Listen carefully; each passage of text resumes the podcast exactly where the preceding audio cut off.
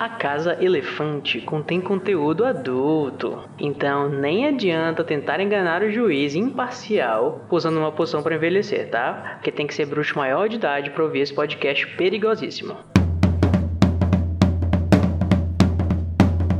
Olá, sejam bem-vindos à Casa Elefante. Puxa uma cadeira, pede um café e vem discutir a obra de J.K. Rowling capítulo a capítulo com a gente. Hoje, o 12 capítulo de Harry Potter e o Cálice de Fogo, o Torneio Tribruxo.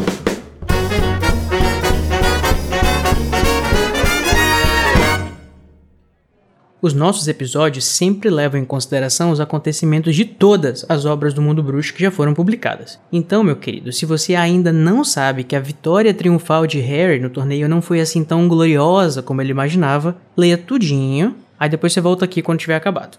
Eu sou o Junior Code e eu estou aqui putíssimo porque eu levei um banho do pirraça e eu não sei nem me secar. Boa noite. Pra quem, Luiz? Pra quem? Eu estou molhadíssimo. E ele está aqui comigo também, né? Molhadinho, veio no barquinho, debaixo de chuva só para gravar esse podcast. Só que ele tá muito mais feliz porque ele amou ter sido salvo pelo Lula. Digo, pela Lula gigante. Lula livre, porra! e também estamos aqui com o Daniel Filho, que deve estar morrendo de fome, bichinho, porque ele tá fazendo greve de fome pelos elfos domésticos. Gente, eu não vou comer comida de trabalho escravo. Fim, então finite. finite é a operação dos elfos. Inclusive, eu acho que o Daniel pintou a unha dele pela paz mundial também, né? Daniel? Eu pintei. E hoje nós vamos falar sobre calouros ensopados, trotes do pirraça, entradas dramáticas, direitos trabalhistas, campeonatos interescolares e devaneios de glória. E vocês dois se comportem, tá? Porque a gente vai ter visitas de outras escolas e eu espero que vocês estejam no seu melhor comportamento. Vai ser choque de monstro. Muito bem. E é o nosso episódio de número 69. Que delícia.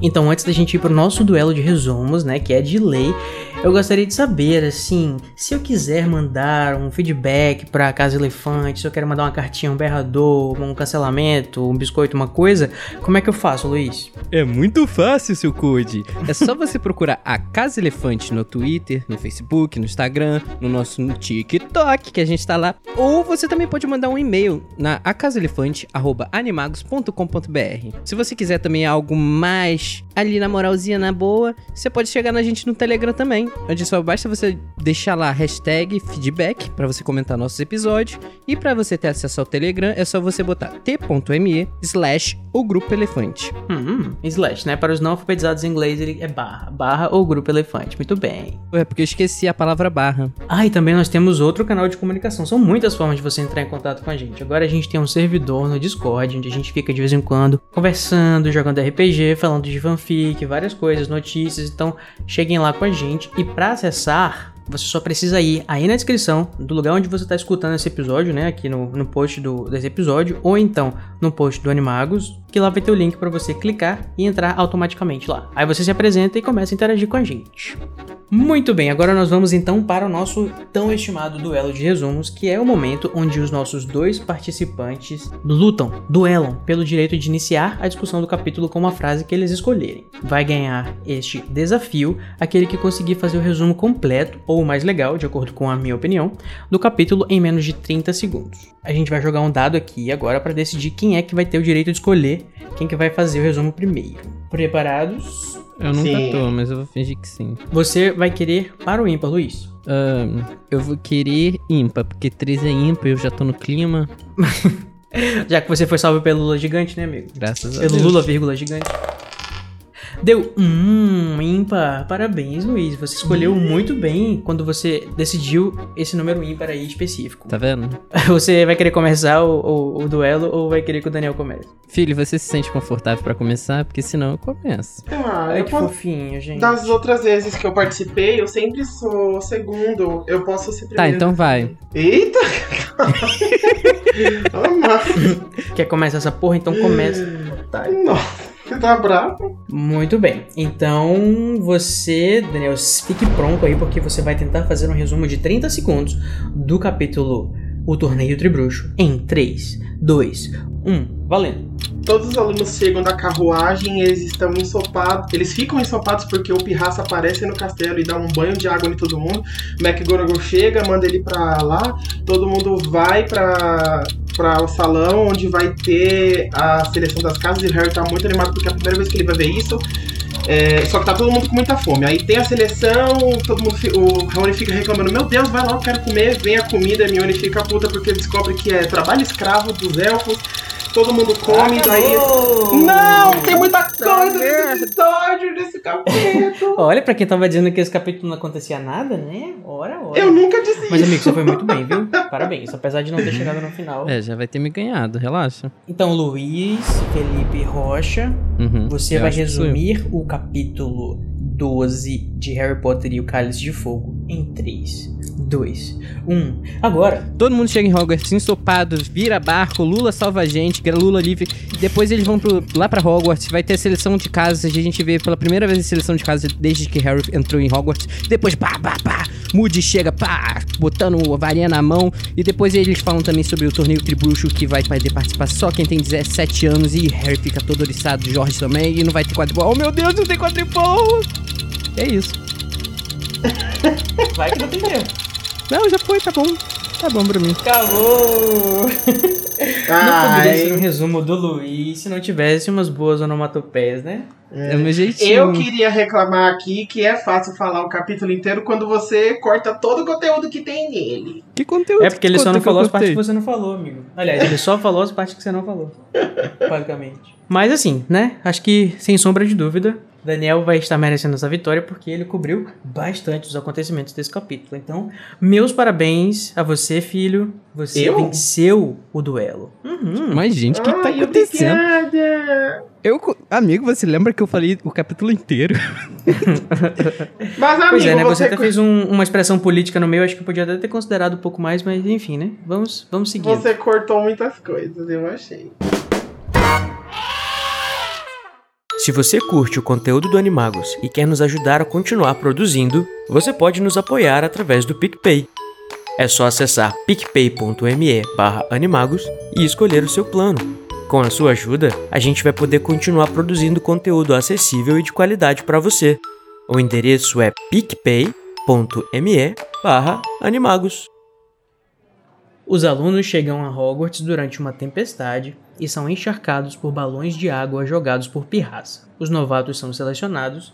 Hermione descobre que há elfos domésticos em Hogwarts. Moody é o novo professor de defesa contra as artes das trevas. Dumbledore anuncia o torneio Tribruxo e Fred e George decidem participar, apesar de serem menores de idade. Muito bem. Tá vendo, gente, como é fácil resumir um capítulo? Muito Aprenda. fácil, você ganhou, parabéns, coach. eu vou escolher então. Não, brincadeira.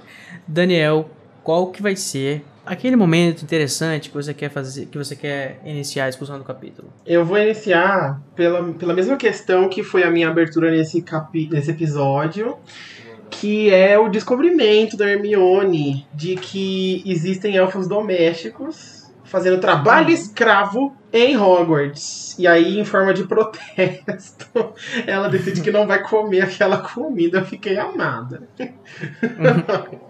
Come a comida, É uma- mano. É uma decisão que não vai durar muito tempo, não é mesmo, Hermione? Infelizmente, É, você não pode ficar sem comer durante o ano inteiro. É, eu fiquei pensando, é exatamente isso. Eu fiquei, assim, eu entendo. Eu entendo a raiva momentânea. Você vai precisar comer, Hermione. Você vai ter que redirecionar essa raiva pra outra coisa, sabe? Porque você vai precisar comer. E essa comida vai Aham. continuar vindo dos elfos até que você descubra uma outra maneira de, de bloquear isso. Então, come aí esse pudim de carne, minha filha.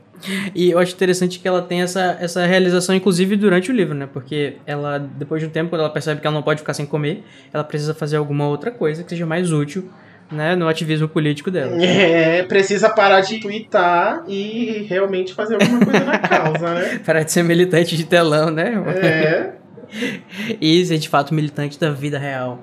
Muito bem, ela. Eu, eu amo que a, a narração é bem dramática, né, nessa hora, porque eu acho que o Nick tá falando pro pessoal assim, despretensiosamente sobre o Pirraça fazendo uma, várias zoas na cozinha.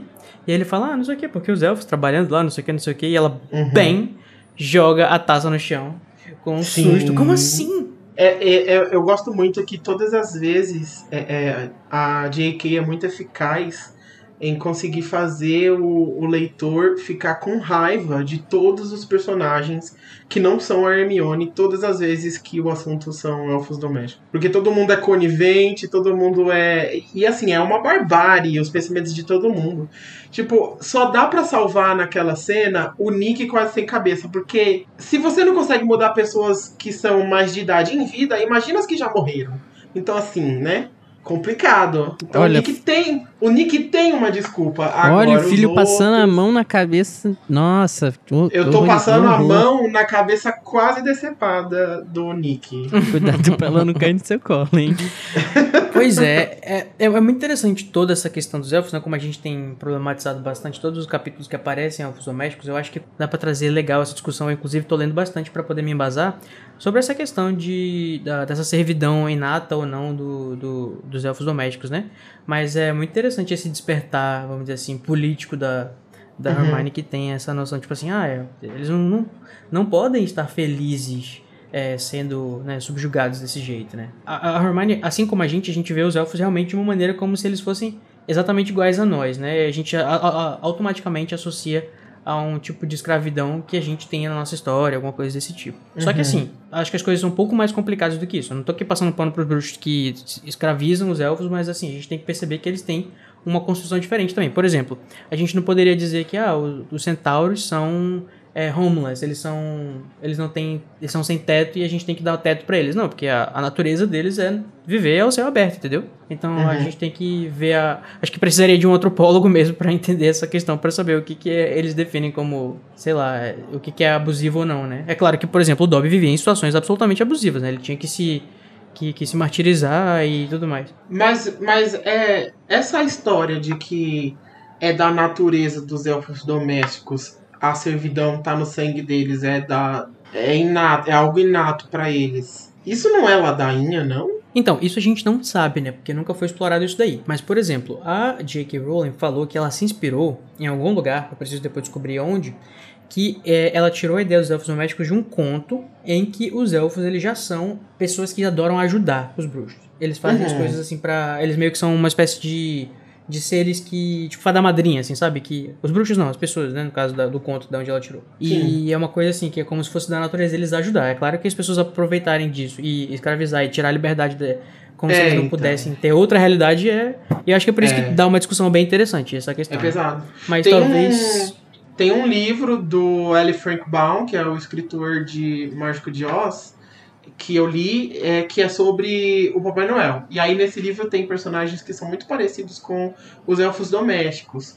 Porque o Papai Noel do Baum é, é o supra-sumo do veganismo, assim, ele não só não consome nada, como, como os praticantes do, do veganismo fazem, mas ele, hum, se ele pudesse, ele não pisava na grama, sabe? Tipo assim, porque ele nasceu, tem esse histórico de nascer no meio das fadas, não sei o que, embora ele seja humano.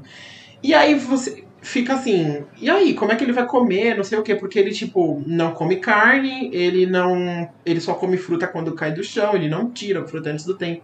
Então, tem uns seres mágicos pequenininhos, como se fossem os elfos domésticos, que alimentam ele. Só que esses seres fazem isso de bom grado porque o Papai Noel é uma pessoa muito boa e que tem essa atitude muito respeitosa com a natureza. Então, para ajudar o Papai Noel a continuar respeitando a natureza, eles ajudam o Papai Noel a se alimentar, a construir a própria casa e tudo mais. Então, é, é uma relação de muito respeito, assim, isso é muito legal. Legal, é, eu tava procurando aqui, eu achei aqui a história que o que a, que a JK é, supostamente se baseou para fazer os Elfos Domésticos, né? Que é um conto de fadas, né, do ano 1806, chamado Os Elfos e o Sapateiro, né? Nessa história, tem um, um sapateiro é, que ele é bondoso e pobre, né? Que ele dá o último a parte de sapato dele para uma mulher pobre que precisa dele, dos sapatos, né?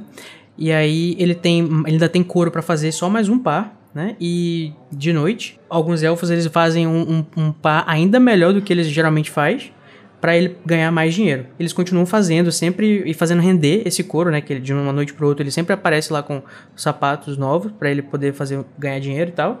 E um dia a mulher desse sapateiro faz para eles uma faz roupas pra eles, né? É, e aí na manhã seguinte eles pegam as roupas novas e vão embora. Então Ah, é como se eles fossem essa criatura benevolente que ajuda as pessoas De boa pobres vontade, e... de bom grado, né? De boa vontade. É, e também o, o- a, a história, se a gente for também basear, né? Se ela tá realmente fazendo parecido, é, talvez eles gostem de pessoas que É. não exploram eles, né? Que, não, que, que, fa- que fazem de bom grado. E talvez seja a história dos elfos de Hogwarts. Talvez eles sintam úteis fazendo aquilo lá ou não. Até porque, né? A gente tá falando de gerações e gerações de, de que, a, a, que, a, que a Helga, né? Ela colocou os elfos lá. Então, tipo, eu acho que Sim. ela era a pessoa mais, mais, kind, mais gentil que, que a gente vai encontrar, assim, na, Ih, da- dos Hel- fundadores. E se ela achou que era... Dona Helga não me decepciona. Se ela achou que era uma boa colocar eles lá, Olha aí a natureza dos lufanos sendo mostrada. A natureza, Você tá o chegando ao ponto, Lufano amigo. sendo exposto aqui. Olha aí, você tá agora, você tá conseguindo. lufanos Você tá escravagistas. desenvolvendo. Lufano, senhor de engenho. Que Você tá isso? tirando a Ai. máscara do Lufano.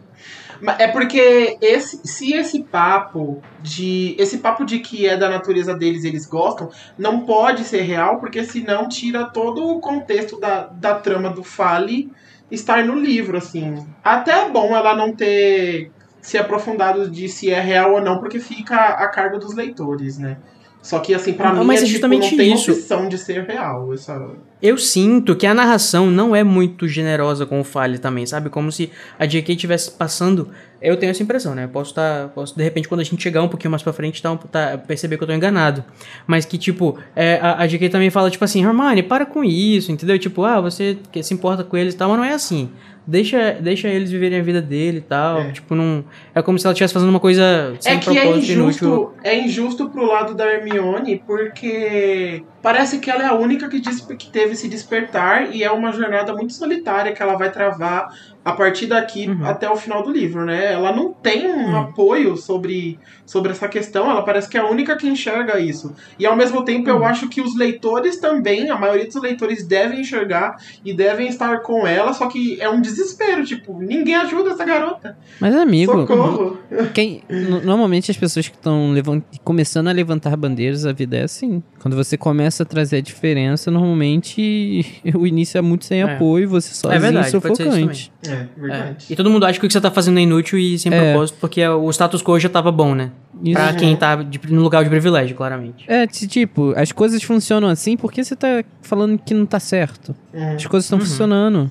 Nossa, muito legal. Mais, uma, mais um, um fragmento da nossa discussão sobre a questão dos elfos e que, que eu acho que vai ter uma conclusão um pouco mais específica quando é, a Hermione realmente criar o, o, o FALE, né? Que a gente vai ver isso aqui um pouquinho mais lá pra frente. É, pra gente finalizar essa questão sobre os elfos, porque tem muita coisa no capítulo ainda, é, é legal pensar que o, durante o início do livro, essa, essa- esse questionamento da Hermione é tratado como deboche pelos outros personagens, mas não é tratado desse jeito pela narração. Até porque personagens que apoiam o- a escravidão dos elfos, eles têm uma bússola moral duvidosa, como o, o Crouch. Que desde o início todo E mundo já Malfoy desconfia também, né? dele. E Malfoy, por exemplo, exato. Embora tenha Harry e Rony, mas assim, não se sabe ainda como eles vão reagir ao longo das discussões que a Hermione vai ter, né? Além disso, tem o fato de que lá pra frente o Dumbledore vai se intrometer nisso e vai estar mais do lado da Hermione. E o Dumbledore é alguém que tem uma bússola que a gente confia mais do que o Crouch, por exemplo. E esse. Talvez esse fato da questão dos elfos durante o livro não ter uma resposta definitiva é, seja um modo da, da J.K. falar sobre como certas questões são muito grandes e que não são preto no branco, que tudo tem nuance e que tudo é mais complicado do que a gente possa imaginar. Legal, lacrou. Arrasou. O próprio fato da, da Hermione, tipo assim, é a primeira vez que ela tá meio que é, sendo, vamos dizer assim, algum tipo de ativista, né?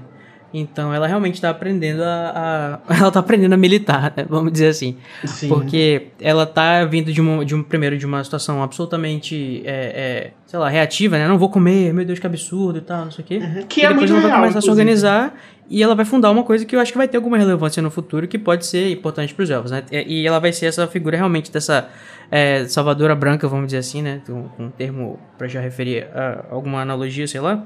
Mas que, tipo, os elfos, eles não têm condições materiais pra se libertarem, né? salvo alguns, algumas exceções, como a questão do Dobby, que é agente da própria libertação, é, Uhum. a gente também tem que discutir até que ponto que os bruxos precisam de fato se envolver na, na- nesse protagonismo, vamos dizer assim, né? Que é liberar os elfos, ou dar pelo menos a eles um- condições mais é, humanas, né? Como ela fala até no capítulo, ela pergunta assim, sobre os direitos trabalhistas dos elfos, né? Ela fala, é, mas eles têm salário, têm férias, licença médica, aposentadoria, todo o resto. Olha aí, acho que ela tá precisando Me incomoda um pouco esse.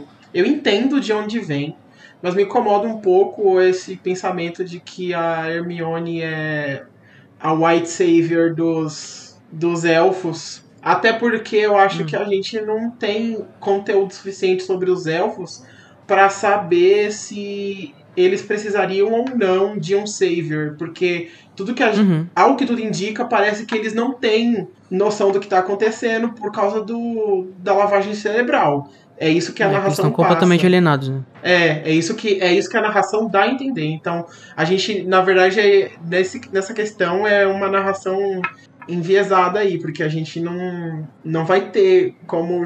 Acho que é injusto pro lado da Hermione falar. Que, é que eu não gosto do termo White Saber porque é uma coisa ruim, né? E aí eu acho que a Hermione Uhum. tá fazendo uma coisa legal. E que só é legal porque a gente só tem esse ponto de vista que a narração dá, entendeu? Uhum, Pois é, né? A gente nunca entrou na cabeça de um elfo pra.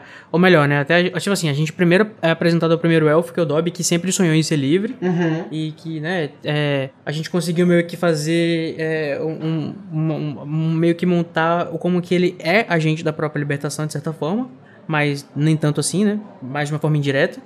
E depois a gente já conhece o oposto dele, né? Que é o Wink, que é um elfo que não suporta a ideia de ser livre. Então a gente fica, ué, mas qual é a dos elfos? É, porque os elfos são totalmente. Todos eles são diferentes, né? Um dos outros. Uhum. E vai ter muito reforço desse oposto. Tipo, parece que o, o Dobby é muito uma exceção ali, né? Naquele pacote. Uhum. Enfim. É, o Dobby é estranha. É isso aí. Mas a gente vai continuar discutindo ainda sobre isso daí. E por favor, o que, que vocês acham? Comentem nos nossos canais de feedback. Porque agora eu quero até cantar uma música pra vocês. Que ela começa assim. A previsão do tempo diz que o céu fechou. Não! A gente vai ter várias tempestades com rajadão nesse capítulo. E vão ter que desbravar o lago nessa tempestade, nossos primeiranistas. Que vão chegando de barquinho na chuva. Gente, ninguém tem consideração com os calouros. E tem Não. que ter. Não tem. Não tem Que ter. absurdo. Não existe bondade para com calouros no Brasil. não, não vai estar tendo, tem zero unidades de consideração com calouros. Gente, imagina, coitados, eles têm que atravessar um lago de barco que provavelmente é aberto. Os botes, né, são abertos no meio É. da chuva. E assim, a, a, a água devia estar tão violenta pro barco do, do Dennis virar e ele cair dentro do lago. Pois é, pois é.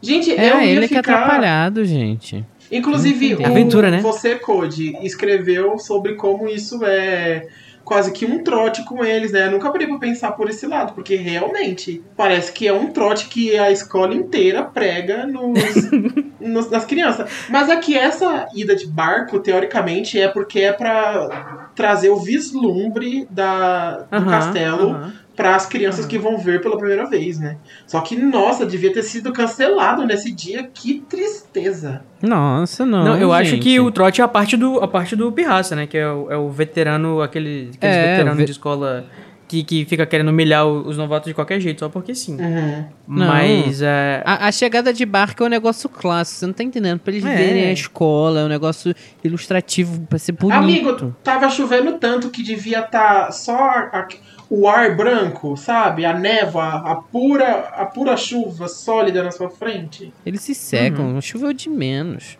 Eles se pode- secam onde? Que nesse É muito capítulo- mimimi, né, Luiz? É muito mimimi pra. Se eu fosse um calouro que, que tem pais trouxas ou meio a meio, eu ia estar igual o garoto que caiu do barco e tava maravilhado. Agora, se eu fosse um calouro que vem de família bruxa, eu ia estar muito nervoso, porque eu sei que a galera, eu sei do que a galera bruxa é capaz e ninguém se dignou a fazer um guarda-chuva, a fazer um secador saindo da varinha, sabe? Todo mundo chega em Hogwarts cagado.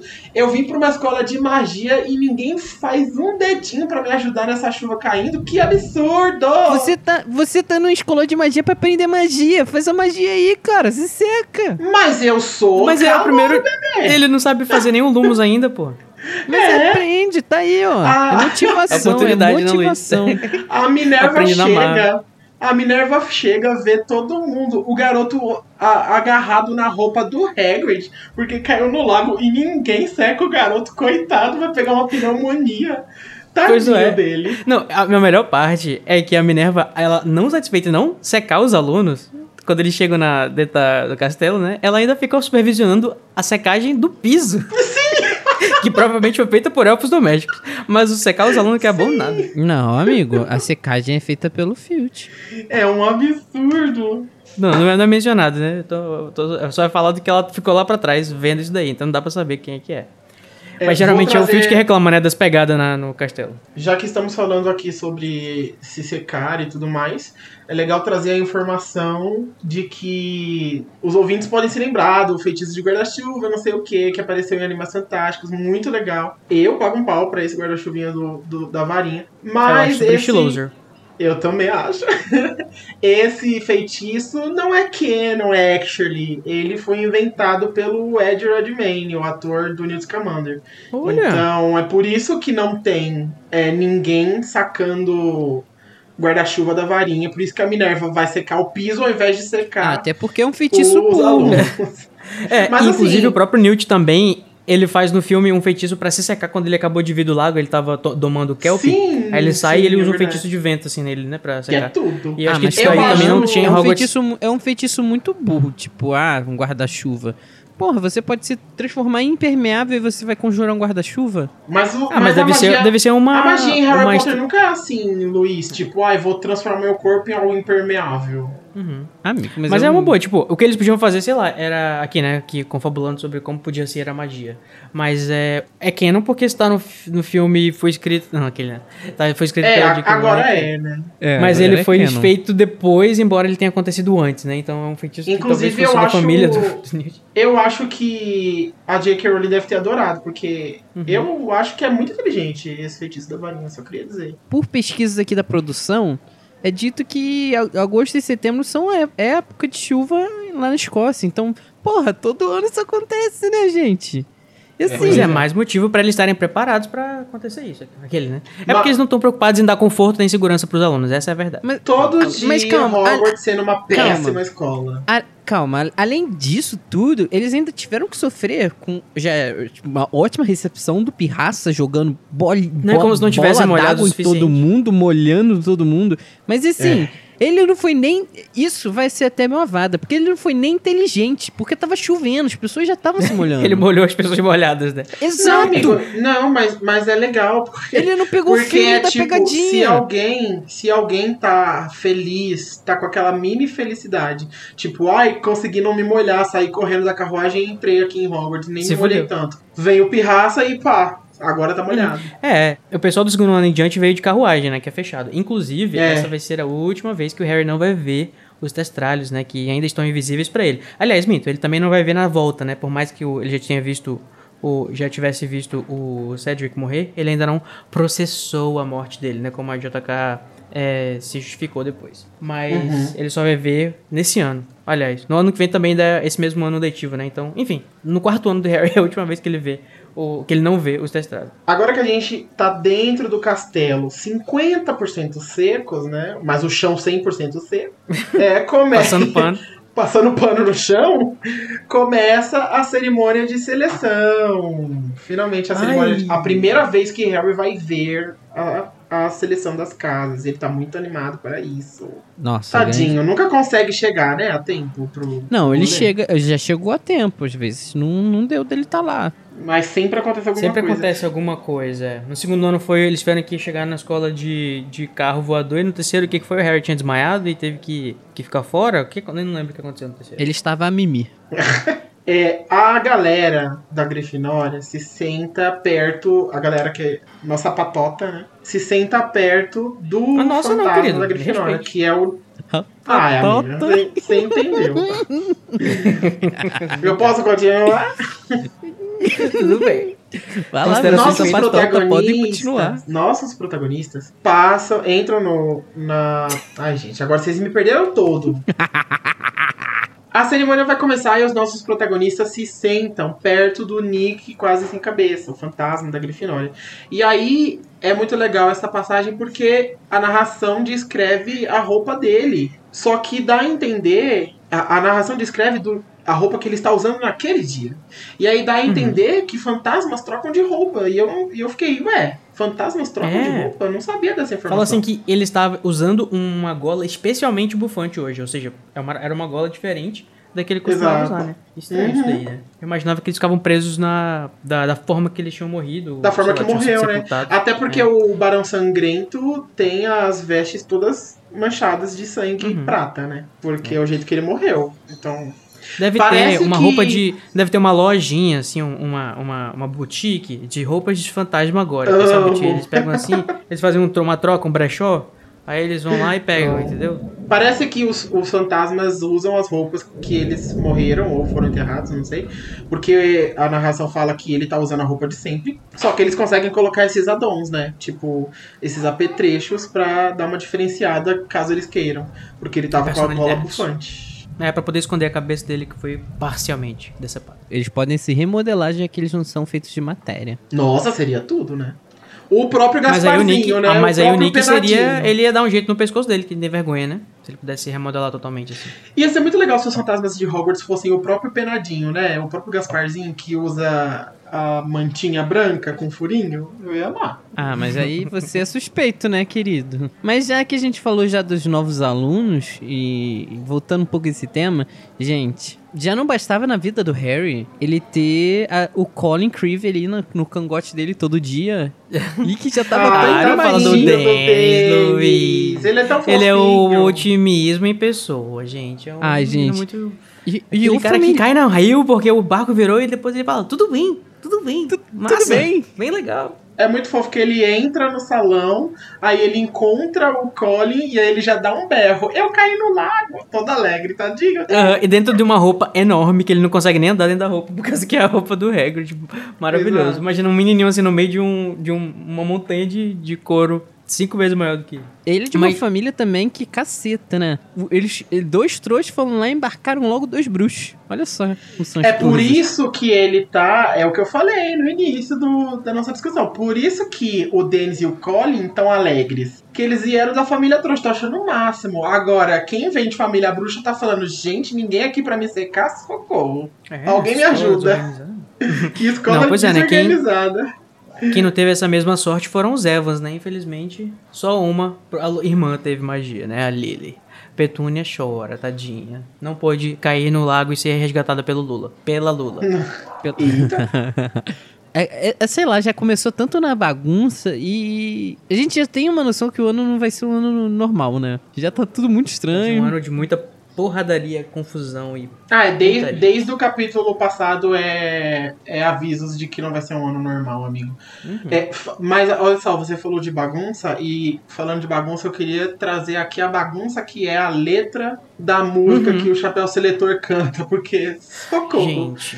E, eu, e, é. e além disso, eu queria reclamar de. Eu, eu não gosto de letras de música em livros. Stop. Ai, eu também. Amigo, Ai, não, vou falar Daniel. pra vocês. Filho, Senhor dos cancelado Anéis, Hobbit, Submarino, tudo que, que- Harry Potter, tudo que é livrozinho que Gente. bota lá, mó trechão de música, eu simplesmente falo, foda-se, pulei, irmão. Eu não É sei, chato. aquele, né? Bem Sasha, se é porque eu li inglês, e em inglês as coisas rimam, elas têm uma música, um negócio, né? Eu gosto de poesia, mas Uhum. é muito divertido, porque pra mim é aquele momento, assim, sabe? Você tá vendo o filme da Disney, aí você tá assistindo, aí chega a hora da- do musical, aí quando você é menor, você fica, ai, chegou a hora da Ai, música. sabe? eu ia amar. Aí depois você fica, ai, eu amo a música, meu Deus, chegou a música agora. entendeu? Eu me sinto mais assim, tipo, ai, que legal a música do chapéu. É e é super verdade. legal, porque ela tem umas Tradução, rimas, tem a história. 80 anos. Eu acho que eu acho que não é legal pra mim pela falta de rima mesmo. É, e porque é mal traduzido. Falando Essa... na falta de rima, eu lembrei que é, a, a gente falou, a gente colocou aqui de falar que é uma reli e tal, não sei o que. Tipo, poxa, Lia, podia ter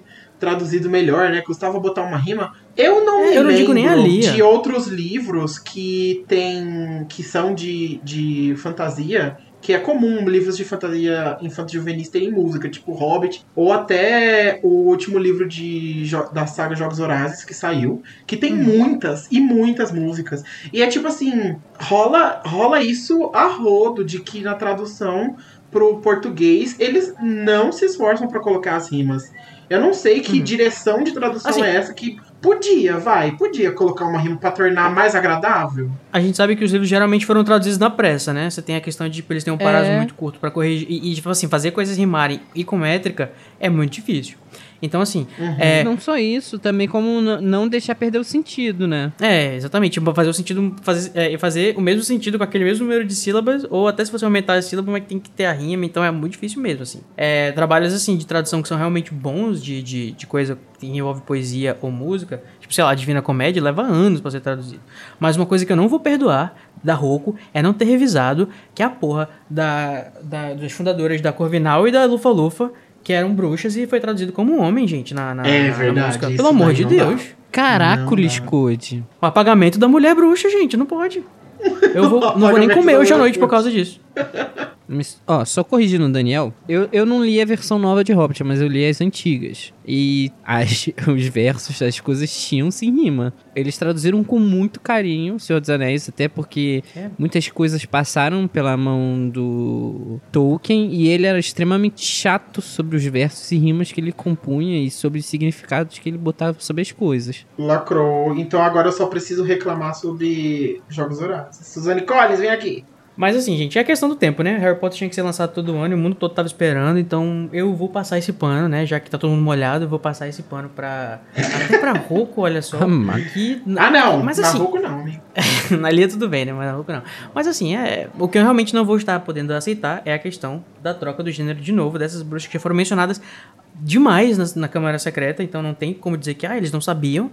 Porque, porra. Uhum. E também traduziram tudo errado, as coisas geográficas lá que aparecem na. na- tipo assim, fala Senhor assim. é, Roku, você leu esse livro, Ah, Senhor gente, to- to- to- todo episódio a gente pedindo uma retradução de Harry Potter. É isso, acabou. Vamos retraduzir, vamos fazer um negócio com carinho, Roco? Obrigado. É tudo que a gente tá Obrigado. pedindo. Um negócio com carinho. É, ô Luiz, respeita a Lia. Não é pra retraduzir, é pra revisar. Obrigado. Ah, eu acho que tem que aproveitar dali só o que prestava, porque a prosa Ah, dela é. Enfim, A, depois a, gente a, conversa. a Lia sobre era, eles. era, era muito boa com neologismo, isso eu devo dizer. Ela tinha uns insights maravilhosos, mas assim, ela tem o seu lugar. Mas peraí, filho, porque eu, na realidade, tava pensando aqui que eu vou, na realidade, empatizar um pouco mais com o seu comentário, né? Porque você falou que você detesta essa música e tudo mais, e faz sentido, né? Porque você leu do jeito que está. E realmente, do jeito que está, não está bom. Então, Uhum. assim, Obrigado. a gente tem duas experiências diferentes, porque a gente leu de duas formas diferentes. Inclusive, se alguém, se o pessoal quiser, eu posso. Eu estava aqui cantando, eu estava compondo aquele, né? A, a música do Chapéu Seletor, eu posso cantar pra, pra vocês em inglês a, a- com os versos e as rimas bonitinhas, porque eu acho uma delícia cantar as musiquinhas que a JK faz. Code, você passa o ano, você passou o ano inteiro compondo a melodia, porque eu tenho certeza de que o Chapéu Seletor passa o ano inteiro compondo a letra das músicas que ele vai apresentar uma vez por ano na frente dos alunos. Nossa. Pena que é uma gente. bosta. Ai! Não é não, Luiz, para com isso. Mas você tá Pena que é um fica o flop dia- essa carreira, não é mesmo? Ele fica o ano todinho esperando essa bendita seleção pra ele fazer o show dele, né? E depois ele volta lá para o escritório do diretor. E Quando fica você lá, é chapéu, não tem muita dele. coisa pra fazer, né? Não é isso. Será que ele tem uma personalidade? Será que ele gosta de coisa? Ele pode ficar lá conversando com os quadros dos diretores, sei lá, né? Ai, amigo, na minha cabeça, ele tem aquelas personalidades de humor ácido. Ele, ele, ele, é, um, ele é um code da vida, pra mim. Na minha cabeça ele funciona assim. Sempre tá bem ácido, tá sempre mal-humorado, pessoas. ranzinzo. Eu sou um amorzinho. Aham, é assim. Mas já que falando, a gente Muito fala, bem. já que você puxou o assunto amorzinho, sabe quem tá apaixonadinho? hum, tá com a varinha durinha. Harry, ai, não fala isso. tá assim, ó. Ai, Harry, Harry tá Todo na oriçado, né? Querendo a namorada dos outros, né? Meu casal. Harry, Harry também chama, conhecido como, né? Harryzão. Pegador de, pegador de casados. Harryzão. não é a primeira vez que o Harry tá de olhinho na show, né? Não, ele, Não, não, ano passado ano ele, ele já tava de olho. ele sentiu aquele negocinho embaixo do ventre, ele, ó, fez assim, ó. Aí ele, opa, Ai, ele descobrindo o amor, que bonitinho. a Nem calça sabe o que ficou é ainda. apertada do Aham, nada. ele- a, a narração fala assim, né? É, Harry olhou pra mesa da Corvinal e sentiu uma vontade enorme de sentar. No caso, na mesa. Ele tava olhando pra quê? Ai, gente, amor juvenil é isso aí, né? Enquanto de um lado a gente tem o amor e o cavalheirismo e tudo mais. Do outro lado, do outro lado a gente tem Fred e Jorge sendo podres. E eu vou ter que fazer a Igor agora. Porque tá rolando a seleção. E aí um garotinho é selecionado pra Sonserina. E aí Fred e Jorge inventa de vaiar o garoto. Nossa, tá gente. certo, amigo. O garoto tinha um desvio enorme Não, de caráter pra você entrar se na faz, Sonserina. Tadinho. O garoto não tem culpa Bom, né? Ainda. Tem sim, ele tem um Jorge, de eu vou falar o quê? ele- Eu vou falar mais nada. Amigo, ele não entrou à toa na Sonserina. Se ele entrou lá, ele já tá errado. Desculpa. Essa é a realidade. Eu vou só É, dizer que sim. se não fosse o Pirraça pra estar jogando as- os balões de água no- no- nos novatos, nos calouros, quem estaria lá naquele lugar seria eles mesmos. Essa atitude é tão deplorável quanto as atitudes que. Sabe, poderia ter sido o Crab e o Goyle nessa atitude. E aí você ia Ah. Poderia estar muito nada. pistola. Poderia Só que como nada. foi o Fred e o Jorge e eles são da Grifinória, aí Crabbe tá tudo Goyle bem. não tem personalidade. Claro Não que tem. Eles fazem, a tem, personalidade dela- tem. deles é essa. Vaiar A a, personalidade deles a é garoto, você. o garoto. Não tem, não tem. Não tem, vaiar não crianças e, e fazer coisas desse tipo.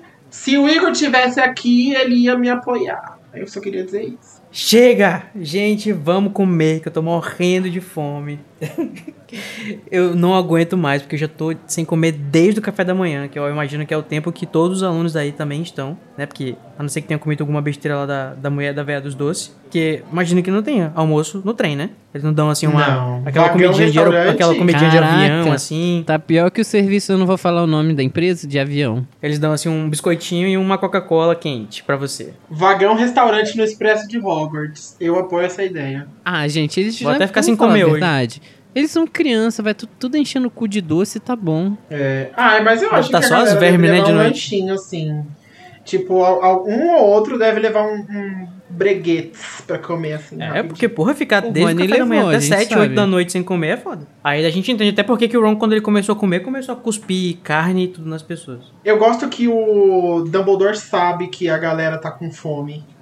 E ele usa isso, às vezes, durante os discursos e. Hum, nem me fale de Dumbledore, é Daniel, porque eu estratégia. estou frustradíssimo com o Dumbledore nesse capítulo. Inclusive, né, vamos aproveitar aqui que a gente tá aqui enchendo a porra da- do rabo de comida, né, e pensar naqueles, né, que produzem essa comida. De onde que vem essa comida que é feita, né? Que eu amo que a narração fala de forma despretensiosa, inclusive, né, que é falando sobre o Pirraça e tal. O Nick vai dizer, ah, porque o, o, o Pirraça estava querendo até vir aqui pro banquete, mas os fantasmas fizeram uma fizeram uma, uma convenção pra barrar ele de participar do banquete. Tipo, pra que, que o Pirraça ia querer entrar na porra do banquete? Só pra, pra frescar? Pra causar, né? E aí, é pra causar. E aí ele fala, ah, inclusive ele tava tocando o terror na cozinha com os elfos, né? Que é o momento que a Hermione fala, meu Deus, os elfos. não, não, Nesse momento, a Hermione cuspiu tudo que tinha na boca. Aham.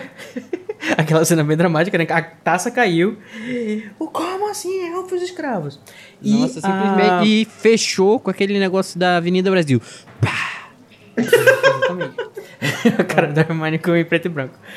Aí a gente descobre, né, que finalmente, depois de três anos de Hogwarts, né, a Hermione descobre que existem elfos em Hogwarts. E tipo, Uhum. tudo bem. Tudo bem. Você vou- já nunca leu Hogwarts uma história? Pois é, né? É mesmo, é. né, amada? Eles foram apagados da Hogwarts? história, nos livros também. Tudo bem que eles têm que ficar invisíveis e ninguém tem que ver eles, mas tipo, Já como, disse gente? Três o anos. sem cabeça. A marca de um bom elfo é não ver que ele tá lá. né? Que Mas tipo assim, gente, tipo, por exemplo, o, Jo- o Fred e o George sabem que existem elfos, porque eles vão frequentar a cozinha, né? Como a gente vai ver no próximo capítulo. Tipo, nunca Com certeza os conversas de lufanos também ninguém. sabem. Pois é, os lufanos devem viver fazendo. acabando com a larica deles lá na cozinha. Então, tipo, isso não aparece assim na conversa, ou num livro, de repente, ah, porque não sei o que é uma menção a um elfo em Hogwarts. Enfim, né? É que foi conveniente agora, né, amigo? Acho muito conveniente.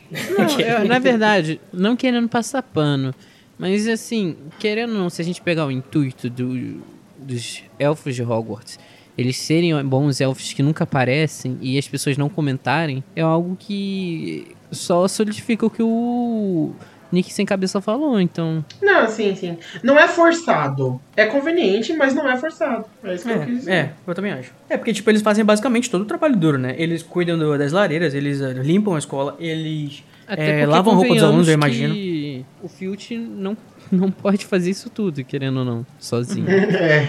O que, que o Filch Filch faz, né, amigo? Vamos combinar. Mas embora ele estivesse todo preocupado no segundo ano do, da questão de que ele ter que limpar tudo, né? Eu acho que é porque nessa época, no segundo ano, eu vou chutar aqui que o JK ainda não tinha estabelecido que havia elfos em Hogwarts. É, então por isso talvez que isso apareça aqui de uma forma tipo, ah, já que eu nunca falei, alguma coisa assim, agora temos elfos em Hogwarts. O que, que Filch faz além de tentar controlar os pertences das pessoas? E criar vários itens proibidos, né? Que inclusive vai ser uma coisa que o, o Dumbledore vai falar, super desdenhando do Filch. E assim, gente, odeio ter a- a- o dever ingrato de passar pano pro Filch. Mas assim, eu imagino que não seja uma coisa muito apropriada numa escola você ter um frisbee dentado. assim, não deve ser uma coisa muito agradável você, né, ter uma... ou você receber um corte na sua cabeça de um frisbee dentado. E eu acho que o, o Filch, por mais que ele seja um sádico filho da O puta, Filch sofre. tem todo- vezes. é, ele tem todo o direito de estar banindo 400 e poucos itens, né, que o Dumbledore fala. Inclusive, a lista toda está em tal lugar pra quem quiser ler. Tipo, tirando uma com a Parece cara a dele. Fala assim, Enem. amado, se você não se preocupou com a segurança dos seus alunos, nunca se, É. nunca se preocupou, né, deixa a quem, a quem se preocupe. Aquele, né, eu fui super preocupado é, com a tipo, segurança dos alunos. Nossa, to- todas as pessoas, todos os Grifinórios tendo uma atitude podres nesse capítulo, né? Fred e Uhum. Jorge, Dumbledore. Isso antes do Dumbledore fazer uma, quase fazer uma piada racista, né? Que a, a Minerva, que também foi chamada pelo Igor na pauta de Dominerva, eu amo, é, impediu que ele fizesse uma piada sobre o Trasgo, uma, uma bruxa má, né? No caso, uma megera, um leprechaun, Aham. que entraram no bar. Como é que será que acaba essa piada? Ai. Ai, que péssimo, meu Deus. Todo dia as pessoas que eu admiro me decepcionando, é sobre isso. E ele faz o discurso dele, bonitinho, fala pra todo mundo, ah, não vão na floresta proibida, né? Porque é perigoso lá e tal. Diz todas as coisas e vai dizer, inclusive este ano não vai ter quadribol. gente, Que vocês isso, ouviram gente? isso? Relâmpagos, portas abrindo dramaticamente. Tá vocês estão escutando... socorro, mamãe. tá chovendo e repanguelejando. Vocês estão ouvindo esses passos É o Dr. Vitor chegando do trabalho. É, exatamente, raios e trovões, né? Eu gosto de uma entrada dramática. Ele mesmo, Amo. né? O Olho Tonto Moody, ou melhor, Bartol Crouch Jr. Vamos fingir Dun, dun, que dun. estamos chocados Aham. e que não sabíamos que Eu tô vinha chocada, passada, meu Deus. Passar. Nossa, mas que entrada triunfal. Triunfal. Não tem um professor que chegou de uma forma mais foda em Hogwarts. Né? Ima- Imagina o Bartol Crouch estudando o olho tonto e pensando assim: como que eu posso chegar da forma mais estereo- estereotipada se tratando de Alastor Moody? Pá, trovão. Exatamente. Ah, mas é capaz de ele ter feito o trovão, né? Com magia. Ou será que ele ficou só esperando, ele tava ali atrás da porta, esperando o primeiro trovão pra ele poder fazer a entrada dele? Ai, essa versão é muito melhor. o, Dum- o Dumbledore combinando com o Moody assim: ó, quando eu falar, inclusive este ano, você dá um Oh, tapa na porta. eu vou fazer, eu vou dar uma tossida, vou falar. Aí você já vai ver, o- ouvir o relâmpago e entra. Foi assim que aconteceu. É, a gente, nesse primeiro contato, a gente já tem falando que o Moody é doido, é um cara mega paranoico. Mas assim, esse- é, como a gente já pode presumir que as pessoas leram os próximos livros, vocês acham isso mesmo? Que ele é um cara meio maluco, paranoico? Porque assim, eu acho que ele é um cara que é, é seguro, mas ele não chega a ser um paranoico. O Moody mesmo, né? No caso. Pois é, a gente falou isso nos últimos capítulos, na realidade, né? Quando falou sobre a questão das lixeiras e tal. E aqui eu imagino que tenha sido justamente quando aconteceu a troca, né? Eu acho que o, o Crouch estava fazendo uma espécie de, de distração e alguma coisa para ele poder tomar o lugar dele e tudo mais. E eu imagino que, o, o- na realidade, o Moody, ele tem algum tipo, ou enfim, alguma coisa semelhante a estresse pós-traumático, né? Porque ele viveu enfim, ele, ele, assim, de todos os aurores que a gente conhece, ele é basicamente o único que tem tantas cicatrizes assim, né? Então, assim, ele era realmente o cara fodão que vivia é, o tempo todo lidando com a arte das trevas, assim. Imagina que numa guerra trouxa, você já pode ver coisas absolutamente horríveis. E imagina numa guerra bruxa, né? Que você tem arte das trevas e coisas cabulosas e bruxos e não sei o quê. Então acho que ele deve ter visto realmente muita coisa escrota e ele tem essa é, uma desconfiança nata de uma pessoa que, enfim, já foi enganado e, e, e teve que lidar com o bruxo das trevas. Eu imagino que ele é tipo aqueles policiais durões que, tipo, sabe, passou a vida lidando com bandido, que ele, né, vamos aqui criar uma, uma- uma visão do, do, do, do, do mood menos que agradável, mas enfim. E que tem aquela, sabe, uma desconfiança que acha que, que, que tudo que tá, sempre estão tramando contra ele e tal, ele tá, tipo, ele, enfim, assim como todos os, os, os personagens de Harry Potter, o Moody precisa de muita terapia. Se eu tô do lado do Harry na cena que o Moody entra E eu sei, e sabendo do que eu sei, eu viro pra ele e falo, ó, Harry, seu futuro aí, ó. Vai ser assim. Vai virar isso aí. Ele vai literalmente morrer, né? E voltar. Exato. Ele Ups, tá a um spoiler. triz de virar um maluco igual o Moody quando termina a saga. Porque caiu um parafuso, o Harry vai gritar. De, de trauma. Você tava Coitado. falando sobre a preparação, né, do, do Dumbledore com o Crouch. Fiquei pensando aqui, será que o, o, o Crouch fez algum tipo de oficina pra descobrir quais eram os trejeitos do Moody? Ou ficava, tipo, ele ficou estudando a, a, os relacionamentos deles com as pessoas pra ele saber com quem que ele falava, É. com quem que ele tinha... Porque o Dumbledore, Acho né, que- novamente, não Ele desconfia escola- nunca que um grande amigo dele do passado é Ele outra pessoa por um ano inteiro. Voldemort, amigo. Porra, é um atorzão, né? O Oscar vai pra Crouch Jr. Ai, ai, mas vocês repararam que toda hora o Moody tá ali, ó, só tomando uns goró? Pois é. ah, sim, sim. E eu achava interessante, né, quando eu tava assistindo o filme ainda, né, porque ainda não li os livros, eu, é, que eu sabia que a poção polissuco era, tipo assim, tinha que ser tomada de uma em uma hora, pelo menos, né, imaginava que era assim, só que depois, na, no, no, no comentário da JK sobre a poção polissuco, fala que na realidade não é assim preciso, né, aquela poção da Hermione do segundo ano só duraria uma hora, mas eu tenho, Ah, sim. às vezes varia, assim, você não precisa ficar tomando uma toda hora, da pessoa, dependendo da, da, da, da perícia Do do organismo que- da que- pessoa.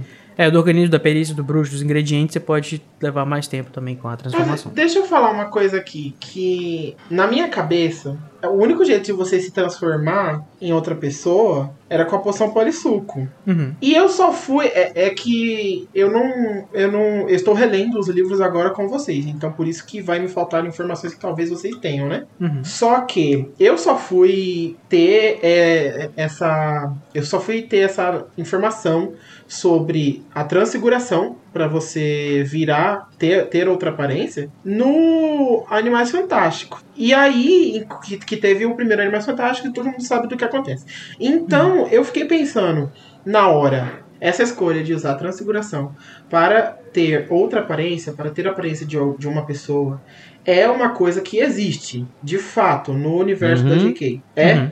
Sim. Sim. Porque não seria mais inteligente ter feito isso, o Moody? É porque na minha, é, eu quero dizer que na minha cabeça ficou tão marcado o fato do Moody ter usado a poção polissuco que eu tinha ninguém disse, mas pra mim era a única opção viável A única de opção, se né? transformar em Então, outra pessoa. então é, deixa, eu- deixa eu te falar. É porque é, é- é uma questão, acho, simples. Porque se a gente pegar, a gente sabe que a transfiguração é algo muito mais difícil de se fazer e de se manter. Você não é só tipo, ah, pum, É, tipo, transfigurei o meu Grindelwald é um rosto. prodígio de transfiguração, você sabe? Ele é... É, e tipo, a gente tá comparando Bartol Crouch com fucking Grindelwald com a varinha das varinhas. E sobre o nariz do Dumbledore, né? Ele teria que enganar com a transfiguração dele também. Exatamente. o- vários bruxos que eram Com- próximos a ele. em- Embaixo de um dos maiores. E também tem as cicatrizes dele, né? História. Tem as cicatrizes Exato. dele que podem que. Eu não entendo por que, que na poção. Porque a poção deve ser realmente mágica, né? Não é tipo a genética dele. É tudo que ele já tem de cicatriz, a falta da perna dele e tudo mais. É isso a poção meio que, que emula também, né? Então, isso a é- transfiguração não emularia? Ela transforma Não, mas você, eu acho que ele teria que verdade. estudar as cicatrizes dele, ele ia ter que fazer cada uma de uma vez. Acho que ia dar mais Ah, trabalho sim. também. sim. E também a gente Ia precisa trabalho, do né? plot de alguém roubando os ingredientes da poção, pro Snape poder frescar com o Harry. E o Harry Uhum. é, quase fuder tudo, esquecendo de um determinado degrau que vai acontecer mais no futuro. Ai, mas essa desculpa de que é muito importante pro plot não vai colar, Code. Falando sobre a questão do Moody, também eu acho muito interessante como ele é caracterizado, né? Vocês, é, assim, eu gosto muito da, de algumas ilustrações que eu já vi dele, que ele tá, tipo, realmente, a cara dele é totalmente desfigurada, né? Ele tem uma, uma, uma aparência absolutamente cavernosa, assim, como uma pessoa que tá praticamente toda remendada, né? Por todas as experiências dele. E, claro, o olho dele, né? Que é muito... que é um marcante, né? Que dá o apelido dele, que inclusive é um... É, até meio desrespeitoso, eu diria, né? O nome do apelido dele. Hum, É, sim. É, o Mas nome do apelido é assim, amigo. É, A faz gente falou também, a gente também falou disso no episódio passado, gente, do, do nome. É, é- é muito interessante essa, essa ideia de que o, o- um bruxo que, tipo assim, já não tem mais um olho, né? Porque ele perdeu durante as várias peripécias dele, né? Colocou um olho de vidro, só que o olho de vidro de um bruxo é um olho mágico. Que tem todas Uhum. essas funções que vão ser muito convenientes, né? Durante a, a- esse ano. Mas eu gosto muito do personagem do, do Moody. Embora não seja o Moody aqui, né? O Moody deve ser assustador, né? De... Uhum.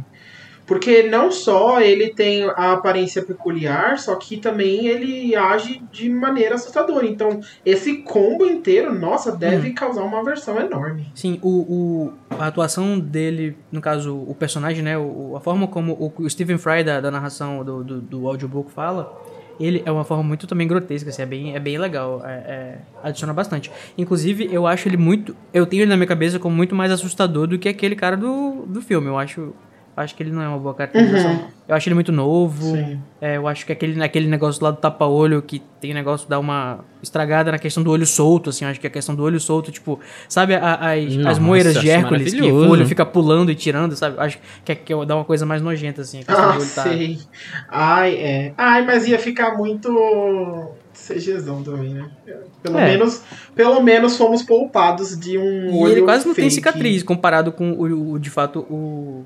O, o Moody é, ele, é totalmente descrição, arre- né? é, ele é totalmente arrebentado. Até a mão dele, assim, ele estende a mão não sei pra onde. Outro Hum. bruxo que a gente sabe que tem é uma carac- característica assim, parte do corpo faltando é o professor, né? O de trata as criaturas mágicas, porque ele também lida com, com coisas muito perigosas. Se cuida, Hagrid. Só o Newt que é belíssimo, porque ele nunca é atacado por Exato. bicho. Magizoologista e manicure nas horas vagas. Esteticista. Isso. plástico. Muito bem. E, gente, simplesmente o cara chega, o seu novo professor acabou de chegar, todo mundo fica encarando, aterrorizado com sua, com sua chegada. Dumbledore puxa a palma e é isso aí, só ele bateu. Só ele Né? e o Hagrid. Eu adoro o fato de que o Hagrid foi junto. Ele é tão fofinho. Poxa, né? Nem a Minerva. O Hagrid é muito cortês, né? Ah, o Hagrid ele é, é um muito fofinho. educadinho. Ele é um, ele é, ele é um doce. Sim. Para- parabéns, mamãe Hagrid. E ele também não se Parabéns, assusta papai fácil, tem essa, né? É. o, ele tá acostumado com lidar com criaturas muito mais horripilantes. Exato. Então, né, essa, essa dramaticidade toda da entrada do Moody foi pra quê? Pra desviar a gente da atenção de que não vai ter quadribol neste ano. Eu acho isso um Ah, absurdo. a achei gente que era vai- pra tocar Graças a Fantasma da Deus. Ópera. Graças a Deus, nada, Podemos quadribol é dizer que esse é o melhor livro de Harry Potter, porque não tem quadribol? Cala Não sua boca, cala sua boca. Eu tô te demitindo da Casa Elefante, vai embora. Não vai ter quadribol, mas no lugar de quadribol vai ter um monte de prova que as pessoas não conseguem nem assistir direito. E que só três pessoas vão participar. E só É vai ter três. Enfim, uma- esse jogo, esse- essa competição, eu vou dizer apenas que ela é um grande, um grande fracasso, assim, pra mim, na, um ponto de vista de, de, de espectador, sabe? O quadribol é muito mais interessante. E tem muito mais gente que se divertir jogando. Eu, pe- eu pensei Acabou, que você ia mandar aquela assim: essa competição é uma perda de tempo. Não vai mudar nada? Não. Exatamente. Ai, ai. Mas é isso, gente. É, os professores, né, tá, o, o Dumbledore fala que os professores ficaram muito tempo se preparando e não vai ter quadribol porque tem muita coisa pra organizar. E deve ter muita coisa mesmo, né? Muito. são- Muito tempo, devem ter ficado seis meses. E é isso aí, gente, ó. Vamos fazer isso aqui, esse torneio que não acontece há séculos, porque é Faz extremamente melhor, perigoso. Luiz. Organiza aí um torneio interescolar. Ah, amigo, pelo menos um ano. A gente Ai, Daniel. um negócio aí. Ainda Então mais são três provas e elas são espaçadas por três meses, assim, sabe? Olha, mas é, não- eles não têm desculpa de fazer o torneio Tribruxo meia boca, porque o texto nos conta que não acontecia há muito tempo, né? Torneio Tribruxo. Então, assim, depois de tanto tempo em off, deveriam ter planejado muito bem esse torneio, assim, porque teve muito tempo pra fazer o negócio. Amigo, vocês tiveram séculos pra se planejar.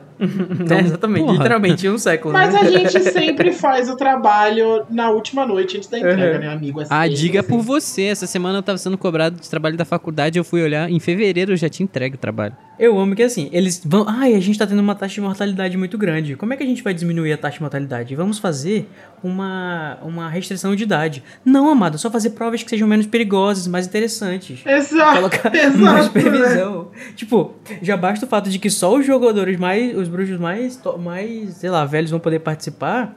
É. Tipo, já, já elimina um monte de gente de poder participar, sabe? É foda. Tipo, o, o Fred Não. e George, que estão no, no. Acho que no quinto ano agora, né? Tipo, daqui a cinco anos, se fosse ter outro, eles não iam poder participar também. Uhum. Não, mas é, é, as coisas acontecem assim. Mas só que, olha, não querendo ser o chato do rolê, o problema, tudo bem ser a idade, a idade grande, mas, porra, por exemplo, eles conseguem fazer um mini dragãozinho. Por que então não faz a porra de um dragão que cospe fogo que só. que, que não queime a pessoa? Que só elimine a pessoa do jogo. Que, tipo, foi pega pelo fogo, a pessoa é teleportada pra área de início lá da. Pra Ó, ia pra ser ter tudo. e, e simplesmente, pum, ela não Ah, conseguiu. né, ah. pra isso que eles precisariam de seis meses de preparação, né? Agora pra É, é muito mais É. fácil você só chamar o Carlinhos, né, amigo? resolver os B.O. pra gente. Não, mas assim, gente, é porque os bruxos eles são doidos, né? Eles gostam de, eles gostam de risco, gostam de caos, gostam que o pessoal tenha risco de morte. Inclusive, quando o Dumbledore fala da questão de que, ah, risco de mortalidade, é aí que todo mundo se interessou mais, né? Que os bruxos eles gostam de. De gostam do Perigon, adoram o Perigon. Eu sou perigoso, meu irmão. Enfim, mas quando a gente for chegar nas próprias tarefas, né, nos próprios capítulos, a gente comenta um pouquinho mais sobre a, a estrutura da, da- das tarefas e como que elas poderiam ter sido melhores ou, ou não, sei lá. Não, é, calma, é, você falou do. da questão de planejamento, Cody. Mas sabe o que a gente esqueceu? A Copa Mundial de Quadribol, né? Uma fucking Copa Mundial.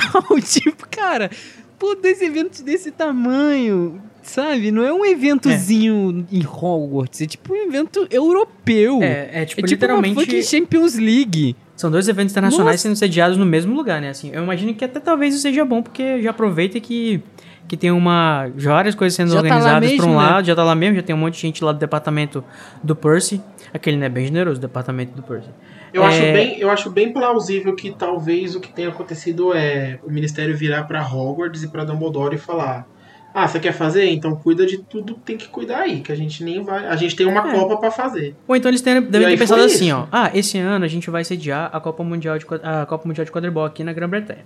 Ah, legal, vai ter um monte de bruxo aqui, não sei o quê. Sabe o que seria uma boa ideia? Já que a gente também tá com esse. Sabe? Por que, e a gente não volta aí, né? No que seria aquele negócio, ideia? Né? Nada de certo pode vir disso. Ah, seria legal a gente Exato. fazer uma coisa que tinha sido cancelada por 100 anos, sabe? Há 100 anos atrás. Por que, que a gente não faz aqui? And he knew that he fucked up. Muito bem. E aí a gente tem menção justamente à, à existência das outras duas grandes escolas de magia da Europa, né? A escola de Beaubaton, ou Beaux Batons, depende de como você lê, e de Dumbledore. Baton. Bea, eu, eu com 7 anos lendo Beatos Batons. Bombstones. Eu aprendi das coisas de Harry Potter Bombstones. com com o meu amigo de, de- de- da vizinhança e ele falava assim também. Ele falava Fleur e Beaux Batons. Não é Durmstrang, Durmstrang. Durmstrang. E tem uma coisa, gente, que eu queria perguntar pra vocês. O que, que vocês entenderam por isso? Que é assim, tem uma hora que é dito assim. Os diretores de Bobaton e Durmstrang chegarão com a lista final dos competidores das suas escolas. Tipo, significa o que? Que eles vão chegar só com os possíveis é, competidores? Ou vai vir... Ou, tipo, eles já têm uma noção de quem que pode participar? Todas as pessoas que já, têm, já forem maior de idade? O que, que vocês entendem com esse parágrafo? Sinceramente, eu acho que não foi todo mundo, porque se a gente pegar a irmã da Flair, tava lá e ela não, não podia, É, não, é, não faz sentido. É. é, ela não poderia nem competir. Não, mas tipo, É, então- talvez ela pode ter ido porque talvez os, os participantes e os familiares dos participantes que estudassem nas escolas. É porque realmente dá a entender de que só vão poder ir para Hogwarts, que, que as outras escolas só vão levar para Hogwarts os alunos que possam competir. E quem são os alunos que podem competir? Os alunos que têm a maioridade bruxa. Porque teve a restrição de idade para tornar o torneio, entre aspas, mais seguro, né? Que não faz sentido nenhum, como a gente já comentou. Então dá a entender isso, de que são essas pessoas que vão que vão para Hogwarts. Mas tem isso que o Luiz falou, que a própria irmã porque- da. É, Na verdade, o que me dá a entender com isso é que, tipo, eles já vão chegar com a lista do- com os alunos que vão preparados. Tipo, eles já estão avisados e preparados os alunos que vão se inscrever, né? já assinaram o termo de consentimento. É, tipo isso. É, porque assim, eu fico pensando que assim, eles vão estudar em Hogwarts enquanto eles estiverem lá, né? Eles começam o ano letivo deles nas escolas deles, eles só vão chegar em outubro, um pouquinho antes da, da, do Halloween, e eles vão ficar estudando com os alunos de, de Hogwarts, né? Junto com. Inclusive dormindo junto com eles e tal. É, Aliás, dormindo não, eles só ficam nas sonho. mesmas, mesmas mesas, né? No caso, a, o- eles dormem no navio e, na, e nas carruagens, é. Isso. Mas aí, ia ser chato, né? Pô, o pessoal da tua escola tá competindo, você não pode ir lá torcer. Vai ter a torcida em Mas- massa de mas- Hogwarts e não- Nossa, ninguém vai ter torcida Mas pra, imagina pra- o desespero de a população de, de três castelos em um só. Meu Deus. Amigo, Hogwarts é gigantesca. Eu tinha essa essa, na minha, essa noção na minha cabeça também do tipo, é, principalmente vendo os filmes, de que, assim, nossa, é um lugar gigantesco pra poucas pessoas, né? Uhum. Tipo, dá pra comportar muito mais gente. Mas é assim, dá muito trabalho cuidar de todas aquelas pessoas, de todas aquelas crianças, amigo. Tem que ser Mas, um lugar amigo, grande mesmo. Gente, imagina os elfos domésticos na mesmo. cozinha fazendo comida pra todas as três escolas, coitados. Nossa, levamos a escravidão a outro nível. Mas, amigo, cada turma, se eu não me engano, deve ter, cada ano, né? Deve ter 40 alunos cada ano. Luiz, você já cuidou de duas crianças correndo na sua casa? Amigo, 10, de do- 11 anos pra cima, pelo amor de Deus, não tem desculpa. Hogwarts é grande, vai dar, e é Amigo, magia. Fred Se não é Jorge- grande o suficiente, a Fred gente e cresce. Jorge tem quase a maioridade e Acabou. tava vaiando o primeiro Assim, gente, calma, calma, calma. Chega, chega! Eu acho que a gente talvez tenha a resposta dessa, da- dessa pergunta nos próximos capítulos que a gente vai ler. E já tem uma pista aqui, justamente nesse trecho que eu falei, né? Que é, eles chegarão com a lista final dos competidores. Isso quer dizer que vai Uhum. vir... Isso pode querer dizer que vem a lista, de fato, com quem vai poder participar, ou só os possíveis competidores. É, Vai chegar gente- só os diretores Ai, com quer um saber? papel, assim, ó. A lista aqui, tô. É. Mas se bem que não dá, não dá pra gente dizer que é só as pessoas da lista, né? Porque a, a irmã da, da Fleur vai também. Mas enfim, a gente vai. Vamos ver se a gente tem mais pistas sobre isso conforme o livro vai pra frente. Pode ser que os familiares, né? Tipo a Gabrielle lá da. da, da Fleur. Da Flair. Ela vai. Ela vai. Ela não tá estudando em Hogwarts, né? Pode ser que ela tenha ido lá só pra, pros eventos. Mas enfim, vamos ver. Vamos esperar mais pistas. Ai, gente, quer saber? Essa discussão de vocês tá me cansando. E agora bateu o maior ran- rangão, descobri que não vai ter quadribol. E amanhã ainda tem aula, quer saber? Eu vou dormir. Morri. Boa noite, Luiz. Um beijo. Sua cabeça. Essa foi sua participação, obrigado. É, mas enfim, né, já que o Luiz tá indo, tá, tá indo dormir, porque ele está né, cansado, chega, é, está exausto, é, eu aqui estou apenas pensando em como é que eu vou colocar o meu nome no Cálice de Fogo, porque eu estou aqui, né, sou menor de idade, caso vocês não saibam, eu sou apenas uma camponesa de 6 anos de idade, onde, onde eu estou. Eu só tenho misturando seis vários- anos. eu estou misturando vários memes. Enfim, né, nesse momento eu tô mundo inspirado. Até os que não podem participar estão inspiradíssimos, imaginando o que, que eles vão fazer com o prêmio. Se eles querem saber da glória, se eles querem saber do dinheiro, se eles querem saber da honra que eles vão trazer para sua avó, né? Sonhando acordado, né? Juntando Acho antes, fofo. agora e depois. É bonito, né? Inspirou todo mundo, né, no castelo. Até quem não pode ter essa glória tá inspirado. Uhum. Caraca, Caetano Veloso tá lá cantando sozinho, é uma loucura agora. né? Mas assim, falando sobre a questão da, da vozinha do, do Neville, né? Ele quer trazer honra pra sua família, né? Um, um momento Mulan aqui. A vida do Neville deve ser muito difícil, né? Tadinho, né? Já tem tanta desgraça na família dele, ele só quer, ele só quer trazer um prêmio pra Ele pra só queria dar família. alegria pra avó dele. Exatamente. e ele nem prestou atenção e tropeçou num degrau que estava quebrado na escada. Olha só, vocês sabem que esse degrau vai ser mencionado no futuro, né? É um foreshadowing. Não sei, Code. Eu realmente não sei. Isso é um degrau pra outro acontecimento. É, exatamente. é. Porque eles estão andando e o Neville tá tão empolgado assim, tipo, sobre, falando sobre isso, né, que ele não percebe. Já diz assim, todo mundo de Hogwarts já sabe evitar esse degrau que tá faltando. Só que o Neville cai. Uhum. E esse degrau vai ser evitado, ou melhor, não vai ser evitado, ou seja, vai tropeçar o Harry quando estiver voltando do banheiro da Murta que geme. Aliás, o do banheiro dos monitores, né? Depois lá da, da- do, do episódio com a Murta que geme, debaixo da capa da invisibilidade com o Snape lá embaixo, ele vai tropeçar nesse degrau e vai causar o ovo gritar pelo castelo todo de eh, durante a noite. Ai, meu Deus. E ele vai ser salvo pelo Eu queria aqui mandar um beijo pra J.K. É só, é só isso mesmo. Uhum. Beijo.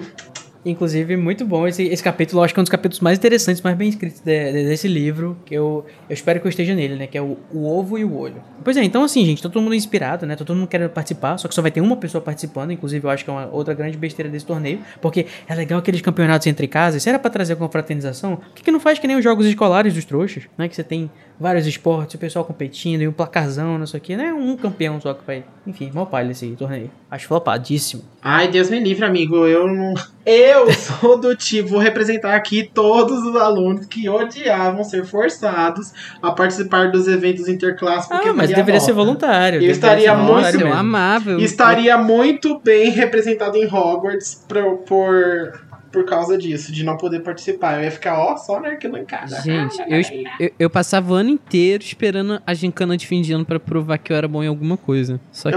E falhava eu miseravelmente. provar que era bom, mas eu me divertia. Tadinho. E falhar. Tadinho, amigo. Pelo menos você não morreu no final da competição, né? Aquele, né? Pra deixar bem pesado o nível. Não, mas uma vez eu passei é. tinta e descobri que eu era alérgico a tinta guache. É uma- um momento. Importante. É bom, trouxe um aprendizado pra sua vida. né? Mas o Harry ele go- gostaria de participar e não só gostaria de participar, como ele está já se imaginando antes de dormir, né? Com o aplauso da galera, né? Falando hip hip hurra, jogando ele pra cima e o rosto de show se destacando claramente na multidão difusa. E aí, enquanto ele segura a taça, mal sabia ele que ele de fato vai ganhar esse torneio. Ele vai estar segurando a taça, mas na outra mão vai ter um corpo, um cadáver. Bom, gente, né?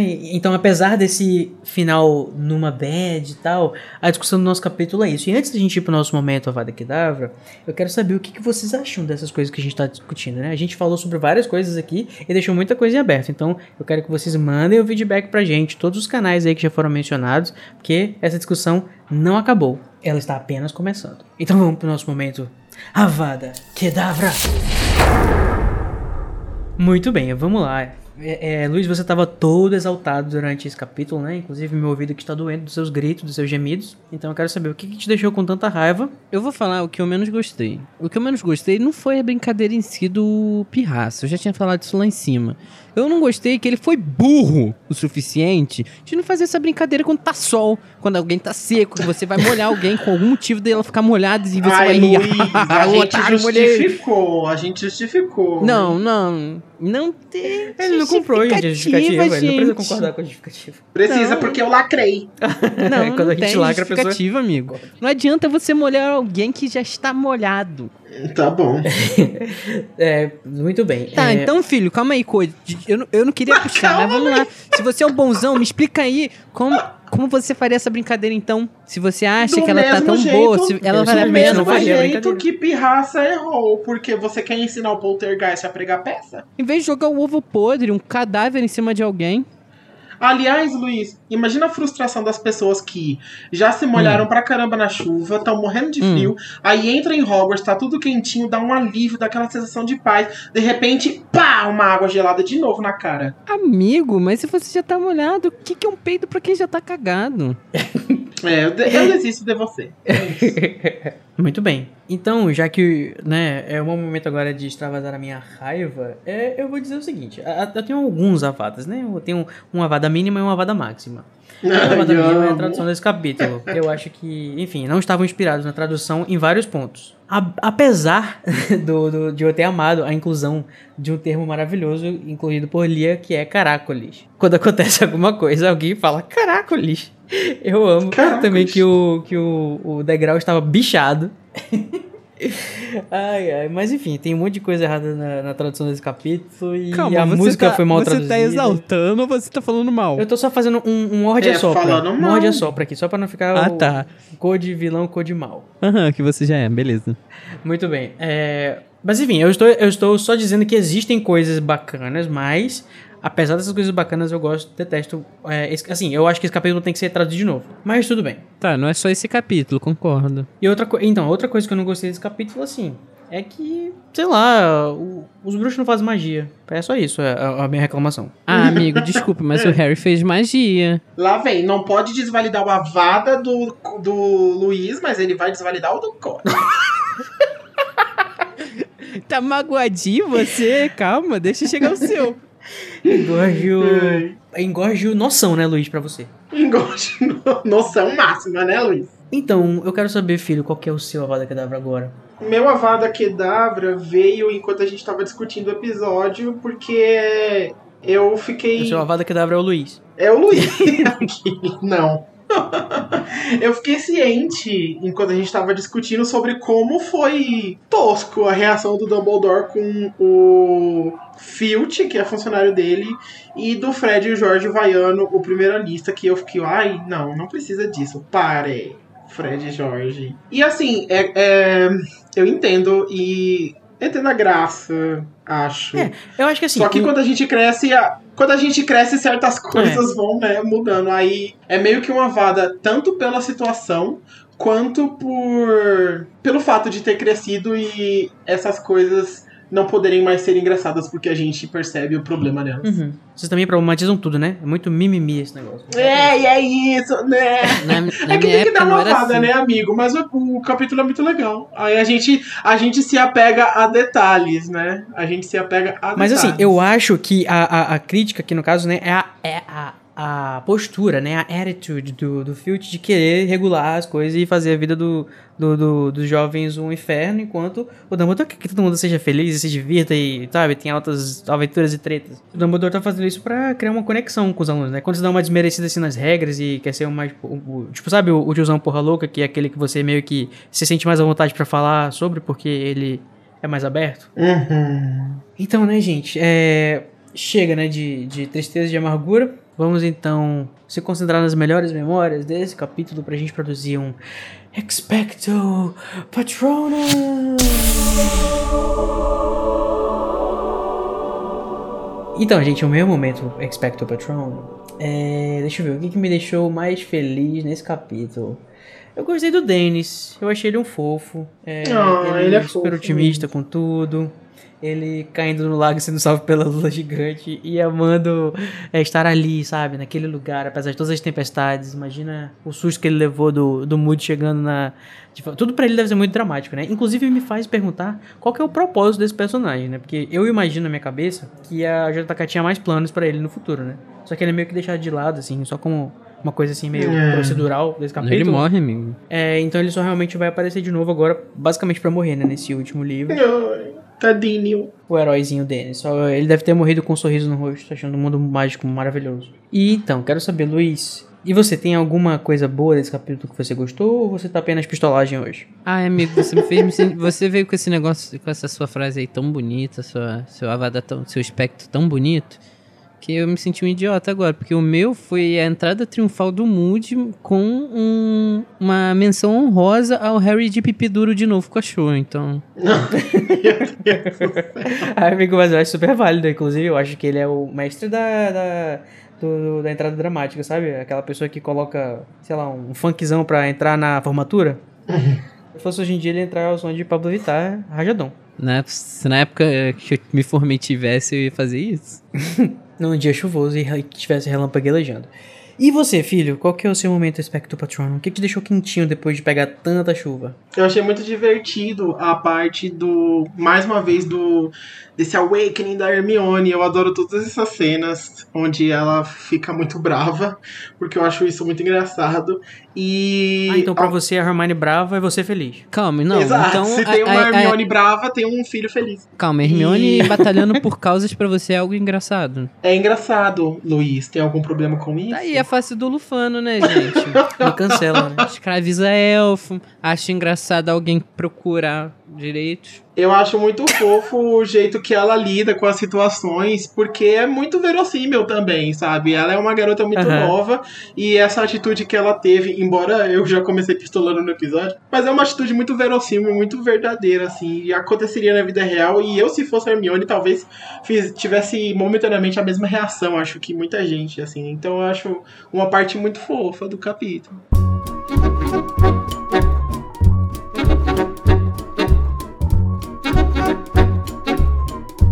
Então, gente, agora que já tá todo mundo sequinho, de bucho cheio, né? E agora que os elfos provavelmente vão ter que limpar a bagunça toda que deixaram pra trás lá no, salão, vamos sonhar com a glória, o reconhecimento e descansar bastante. Que amanhã a gente acorda cedo pra ter aula. E semana que vem a gente vai conhecer o nosso novo professor de defesa contra as das trevas no capítulo 13 de Harry Potter e o Cálice de Fogo. Olho tonto mude. Tchau! Tchau! Tchau, gente!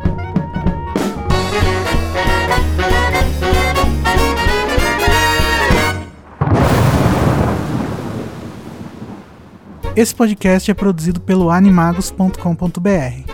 Eu, Igor Moreto, faço a produção, edição e direção. O Junior Code e a Nayara Seviciuk me ajudam na direção e com Larissa Andrioli também fazem pauta e apresentam os episódios. E todos os episódios têm auxílio e produção de pauta de Luiz Felipe Rocha, Tamires Garcia, Luísa Zanferdini, Danilo Borges e Daniel Honório. A identidade visual foi criada pelo Edipo Barreto e a música tema é a Song of India, originalmente executada pela Ableton's Big Band, e a engenharia e gravação foi pela Telefunken Electroacoustic.